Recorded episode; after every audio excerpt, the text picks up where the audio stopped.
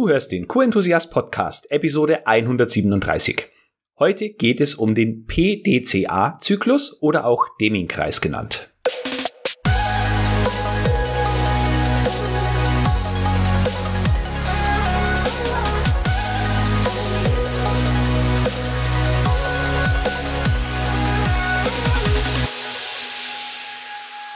Ein enthusiastisches Hallo und willkommen zu einer neuen Podcast-Episode.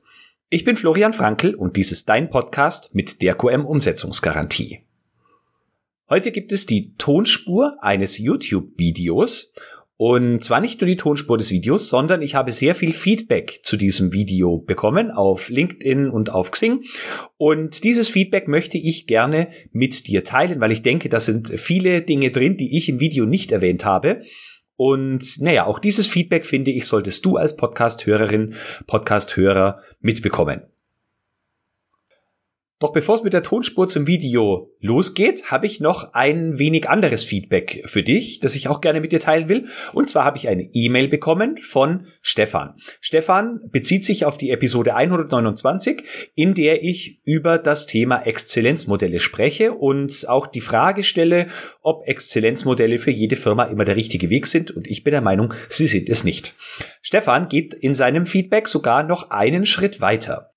Er schreibt, ich möchte sogar noch einen Schritt weitergehen. Ist die ISO 9001 der richtige Weg für dein Unternehmen?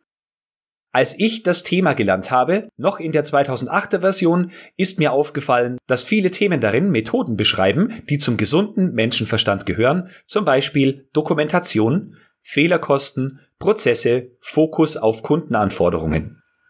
Wenn man es liest, ist es sofort klar. Ich arbeite seit 2014 im Onlinehandel, im Qualitätsmanagement und kann sagen, dass hier jegliche QM-Methoden nicht in Frage kommen. Das Verhältnis Aufwand und Nutzen wurde von der obersten Führung als zu gering eingeschätzt. Natürlich beschränken sich hierbei meine Erfahrungen auf zwei Firmen. Wobei unsere Lieferanten natürlich einen Pluspunkt haben, wenn sie nach ISO 9001 zertifiziert sind. Dafür habe ich aber im Bereich des Qualitätsmanagements Methoden dafür genutzt, die zum Unternehmen passen. Hiermit kann ich die Akzeptanz im Unternehmen für, Quali für das Qualitätsmanagement erhöhen, ohne eine strikte Durchführung der ISO 9001 zu verlangen. Außerdem schreibt Stefan, vielen Dank für deinen Podcast, der mich jedes Mal motiviert, auch wenn es mal im QM schwierig ist. Stefan, Dankeschön für dein Feedback. Ich kann dir da nur zustimmen. Es ist nicht immer notwendig, dass man sich in ein Schema pressen lässt, egal ob das Schema ISO 9001, EFQM oder sonst wie heißt. Ähm, such dir das Wichtige und Richtige für dein Unternehmen raus und setze das um. Das ist viel mehr wert, als wenn du eine gesamte Norm versucht umzusetzen, versuchst umzusetzen, aber nicht wirklich dahinter stehst. Das ist ungefähr das Gleiche wie im Zeitmanagement. Nicht jede Methode ist für jede Person gleichermaßen geeignet und hilfreich. Such dir das raus, was für dich funktioniert, wenn das Unternehmen die Wahlmöglichkeit hat und setze exakt das um. Das bringt oft wesentlich mehr. Ich habe außerdem noch Feedback von André bekommen. André, du bist ja fleißiger Hörer des Podcasts, das freut mich sehr und wir haben auch regen Austausch per E-Mail immer mal wieder, schreiben wir uns. Und ich habe gehört, dass André durchaus auch mit seinen Kollegen vom Schweizer Rettungsdienst über bestimmte Podcast-Folgen diskutiert. Auch ein lieber Gruß an André und seine Kollegen vom Schweizer Rettungsdienst. Freut mich, dass ihr fleißige Hörer des Podcasts seid. So, doch nun zur Tonspur des YouTube-Videos zum Thema PDCA-Zyklus. Wir hören uns nach der Tonspur wieder mit dem Feedback, das ich auf diese Episode bekommen habe. Bis gleich. Ein enthusiastisches Hallo und willkommen zu einem neuen Video. Heute sprechen wir über die Allzweckwaffe im Qualitätsmanagement, nämlich den PDCA-Zyklus oder auch Deming-Zyklus genannt.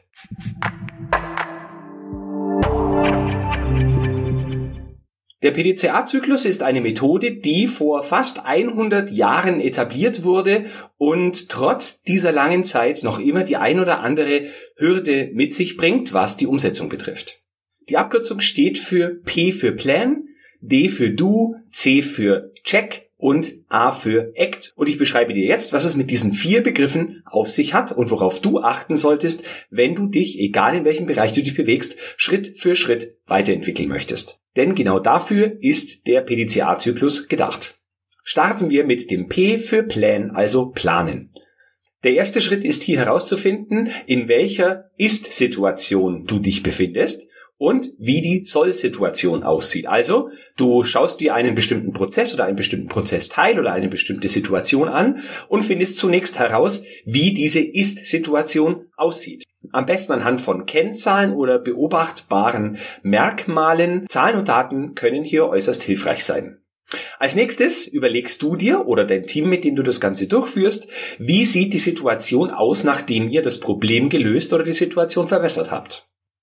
Wenn ihr soll und ist definiert habt, dann überlegt ihr euch, mit welchen Maßnahmen sich dieses Ziel erreichen ließe und sammelt zunächst mal so viele Maßnahmen, wie ihr finden könnt. Ihr könnt hier zum Beispiel auch die Methode des Brainstormings oder des Brainwritings nutzen. Zum Thema Brainwriting habe ich bereits einen Podcast, eine Podcast-Episode aufgenommen, die verlinke ich hier in der Videobeschreibung. Bei den gefundenen Maßnahmen stellst du nun Überlegungen an, was Risiken und Chancen betrifft. Also natürlich, wenn du dir eine Maßnahme überlegst, die eine Situation verbessern oder ein Problem lösen soll, dann bietet diese Maßnahme augenscheinlich eine Chance für euch. Aber du musst auch aufpassen, bestimmte Chancen können auch bestimmte Risiken mit sich bringen. Also eine Stelle wird verbessert oder eine Situation wird verbessert und es könnte sein, dass sich in einer anderen Stelle eine, ein Risiko bildet und dieses Risiko musst du erkennen und dir überlegen, ob sich hier eine weitere Maßnahme anschließen muss, um das Risiko Risiko zu beherrschen oder ob, wenn ihr das Risiko betrachtet, die gefundene Maßnahme möglicherweise weniger attraktiv erscheint. Das ist schon der erste Punkt, der häufig in dieser Methode vergessen wird. Man stürzt sich mit Feuereifer auf die erste Maßnahme, die einem unter die Finger kommt, ähm, setzt sie um und nicht selten erfolgt danach das böse Erwachen. Nachdem du Risiken und Chancen ausreichend abgewogen hast, erfolgt nun die Priorisierung. Eine mögliche Priorisierung ist natürlich mittels des Risiko- und Chancenverhältnisses möglich, aber du kannst dir auch noch anschauen, wie viel Zeit in Anspruch genommen wird, wenn eine Maßnahme umzusetzen ist oder wie lange ihr warten müsst, bis ihr ähm, herausgefunden habt, ob die Maßnahme die gewünschte Wirkung erzielt. Natürlich spielen hier auch Ressourcen also zum Beispiel Man- oder Woman-Power, Geld oder Maschinenstunden eine Rolle. Es ist aber auch wichtig, welches Ergebnis bei der Umsetzung der Maßnahme erwartet wird. Je genauer ihr das wisst, umso besser. Und diese Kriterien solltet ihr gegeneinander abwägen und so die attraktivste Methode herausfinden, bei der ihr als erstes mit der Umsetzung anfangen wollt. Als letztes, wenn es nicht schon während der Vorüberlegung passiert ist, überlegt euch bitte noch, mit welchen Kennzahlen oder Messwerten ihr herausfinden könnt, ob euch die Maßnahme eurem Ziel näher gebracht hat oder nicht. Möglicherweise habt ihr genau diese Kennzahlen oder Daten schon verwendet, um die Soll- und Ist-Situation herauszufinden. Manchmal müsst ihr euch aber noch andere Dinge anschauen, wie zum Beispiel Sensordaten oder irgendwelche anderen Dinge, die heutzutage immer mehr digital erfasst werden, um schon bevor ihr das Endergebnis habt, festzustellen, ob eine Maßnahme sinnvoll gewesen ist oder nicht.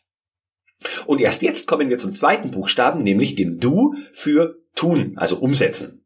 Nachdem ihr euch im ersten Schritt für eure erste Maßnahme entschieden habt, setzt ihr diese Maßnahme nun um.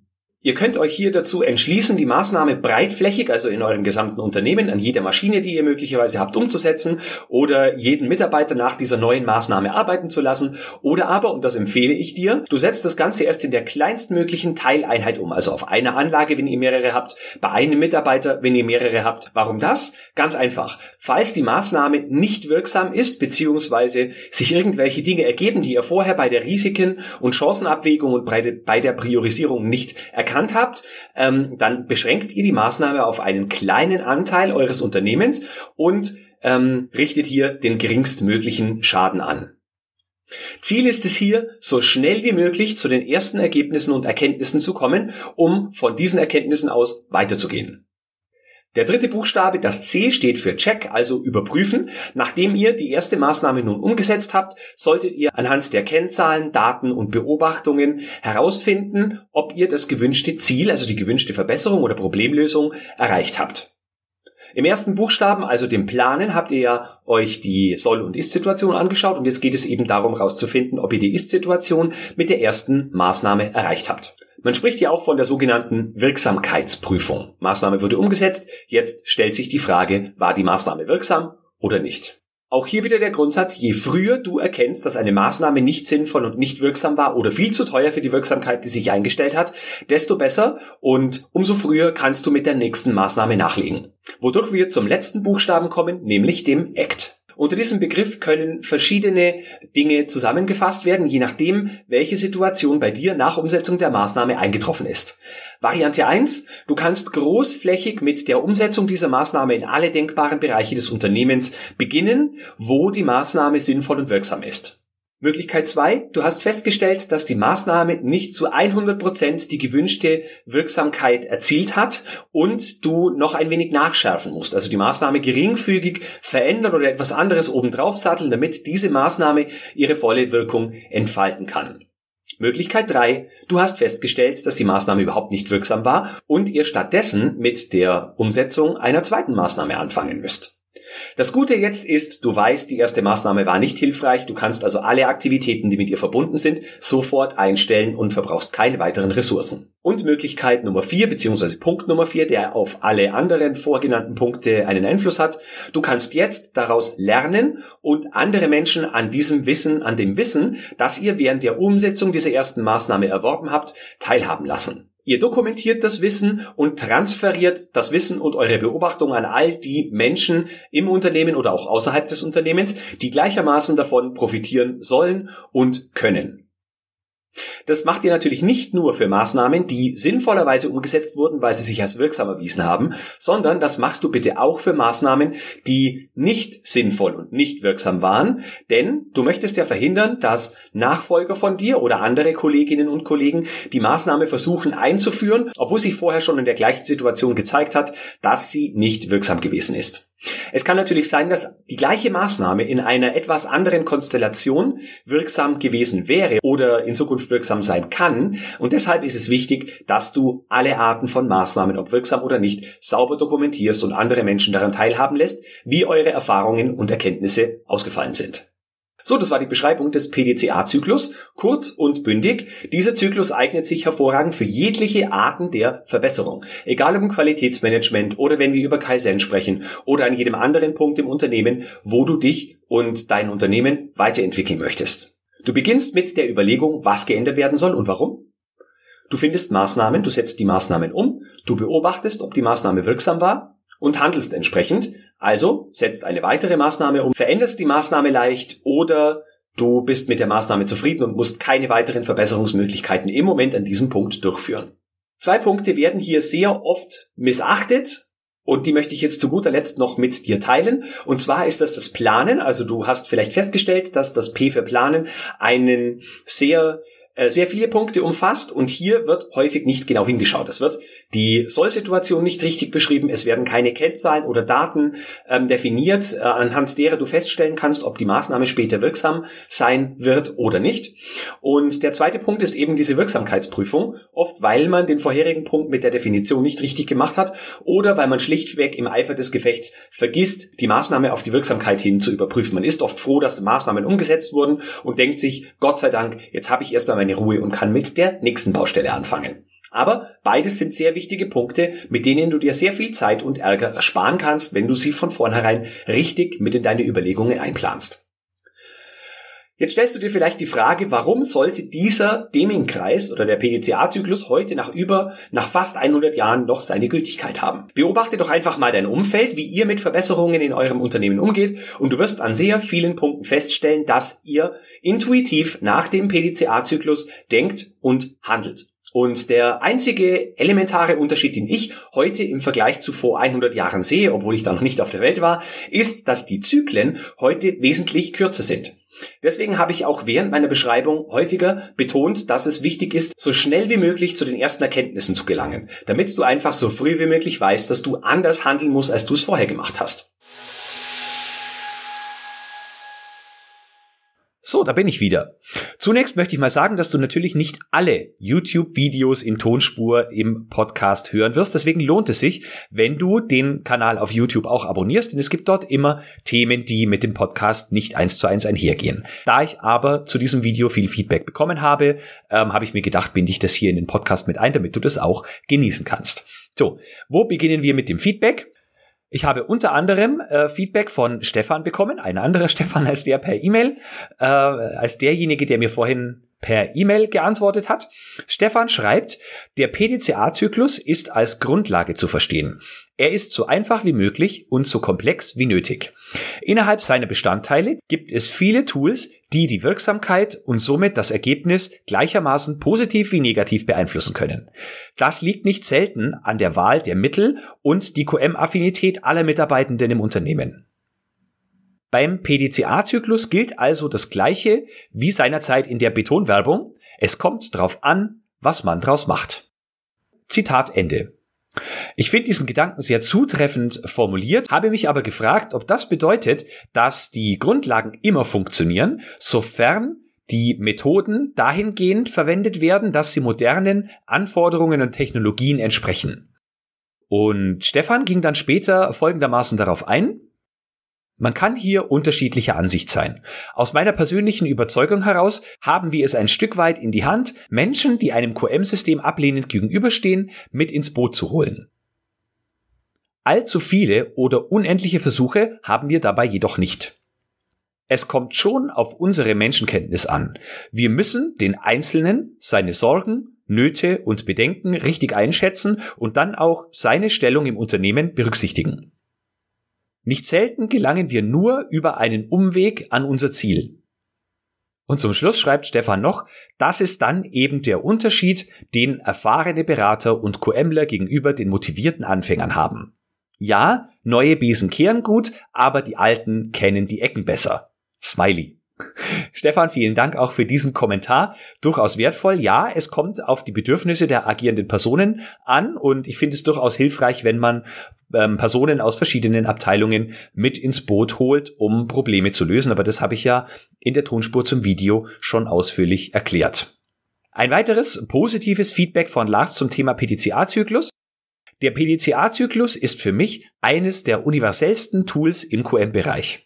Ich nutze ihn sehr gerne, um Prozessverantwortlichen strukturiert Verbesserungen näher zu bringen und das Verständnis zu erhöhen. Danke auch dafür, lieber Lars. Freut mich, dass du das Thema PDCA auch für dich als Werkzeug nutzen kannst. Das letzte positive Feedback habe ich auf LinkedIn bekommen und zwar von Bernd. Bernd ist auch regelmäßiger Kommentator von LinkedIn und Xing-Beiträgen und ein kurzer Auszug seines Kommentars lautet, Verbesserte Kommunikation und Kompetenzbeschreibungen erleichtern und beenden den QM-Zyklus Check und Act, um den nächsten ähnlichen Verbesserungskreislauf zu starten. Dein Tipp, bei Du in einer kleinen Gruppe und mit Einzelpersonen einen Vorab-Check zu machen, ist Gold wert. Erfahrungen sollten zeitnah in der Du-Phase diskutiert und gegebenenfalls zu Korrekturen führen. Freundliche Grüße Bernd. Vielen Dank Bernd auch für diesen Kommentar. Ähm, Bernd ist ja ein Verfechter des Wissens, des guten Wissensmanagements und ähm, legt da sehr viel Wert drauf und wie ich finde auch äh, zu Recht sehr viel Wert darauf, eben Wissen, das in der Organisation vorliegt, bestmöglich an die Menschen weiterzugeben, die davon profitieren können. Zu guter Letzt noch als Abrundung einen eher negativen Kommentar, was das Thema PDCA betrifft und der kommt von Axel. Axel schreibt, in deinem Video habe ich gefühlt 300 Mal das Wort Maßnahme gehört. Ja, das ist anders gesagt. Maß nehmen. Im Kleinen gucken, ob's passt. Ob dann die ganze Konstruktion passt, interessiert niemanden. Deshalb ist PDCA aus meiner Sicht aus der Zeit gefallen. Wer in der Produktion heute noch nicht alles richtig macht, hat kein PDCA-Problem, sondern ein Existenzproblem. Das ist alles sowas von bekannt und nur Ignoranz lässt PDCA noch als Mehrwert durchgehen. QM ist Bewusstseinsbildung und keine Methode. Es erfordert eine QM-Pädagogik, die zur Grund-DNA einer Organisation gehört. Keine alberne Methode, die von Einzelnen als Maßnahme über die Organisation völlig ohne jede Empathie und damit ohne Wirksamkeit bei den Mitarbeitenden wie eine schlechte Software auf die Festplatte gespielt wird. Und da liegt es dann brach das PDCA-Tool. Lieber Axel, vielen Dank auch für diesen Kommentar. Auch wenn ich das persönlich ein bisschen anders sehe. Ich denke, PDCA ist nicht aus der Zeit gefallen, sondern oftmals ist es eher die Interpretation dessen, was äh, wir unter der fortwährenden Weiterentwicklung verstehen und wie wir das ganze Thema für uns umsetzen. Ich finde, da waren zwei interessante Themen dennoch drin, und zwar der Begriff ähm, Bewusstseinsbildung. QM ist Bewusstseinsbildung und dass äh, ja die Verbesserung keine Methodik erfordert, sondern eine Art QM-Pädagogik. Ich hatte Axel dann noch äh, unter seinen Kommentar gefragt, ob denn nicht diese Bewusstseinsbildung beziehungsweise die QM, diese Grund-DNA nicht auch auf einer Methodik basiert, die dann wiederum dem PDCA-Zyklus sehr ähnlich kommt. Darauf habe ich zum Zeitpunkt, als ich diese Aufnahme mache, leider noch keine Rückmeldung bekommen. Ähm, aber durchaus kann man die Meinung vertreten, dass PDCA nach fast 100 Jahren ausgedient hat, wobei mir ein Stück weit dann noch die Aussicht darauf fehlt, was heutzutage denn funktioniert. Denn Bewusstsein bildet sich nicht von alleine und mit Grund-DNA ist in Sachen Qualitätsmanagement auch niemand so wirklich auf die Welt gekommen. So, jetzt interessiert mich natürlich noch deine Sichtweise zum PDCA-Zyklus. Du hast jetzt hier ganz viel Feedback bekommen. Das waren alles Männer, die hier ge geantwortet und kommentiert haben. Ähm, wenn du deine eigene Ansicht zum Thema PDCA-Zyklus hast, wo du den Zyklus einsetzt, wo du Schwächen siehst, was aus deiner Sicht nicht mehr ganz in die heutige Zeit passt, lass mich das gerne wissen. Du findest Möglichkeiten, mich zu kontaktieren äh, auf meiner Webseite ganz unten links. Du kannst äh, mir auf Xing folgen, auf LinkedIn folgen, wenn du es nicht eh schon tust. Dann siehst du dort äh, ohnehin das, was ich entsprechend gepostet habe und kannst darauf referenzieren oder schreib mir eine E-Mail. Ich finde es wunderbar, dass jetzt immer mehr Feedback kommt, die uns zu einer echten Community entwickeln, die sich äh, gegenseitig austauscht und da gehört auch die Reibung dazu. Also nicht jeder muss die gleichen ähm, Informationen gut finden, nicht jeder muss äh, alle Dinge gleichermaßen teilen und genauso richtig und wichtig erachten. Ähm, man lernt nur dazu, wenn man andere Sichtweisen oder wenn man anderen Sichtweisen gegenüber offen ist und mal darüber nachdenkt, was denn die Personen damit meinen können und ob sie nicht vielleicht in der einen oder anderen Stelle vielleicht sogar recht haben. So, das soll es auch für heute gewesen sein. Thema PDCA-Zyklus. In der nächsten Episode, der 138, wird es um interne Audits gehen.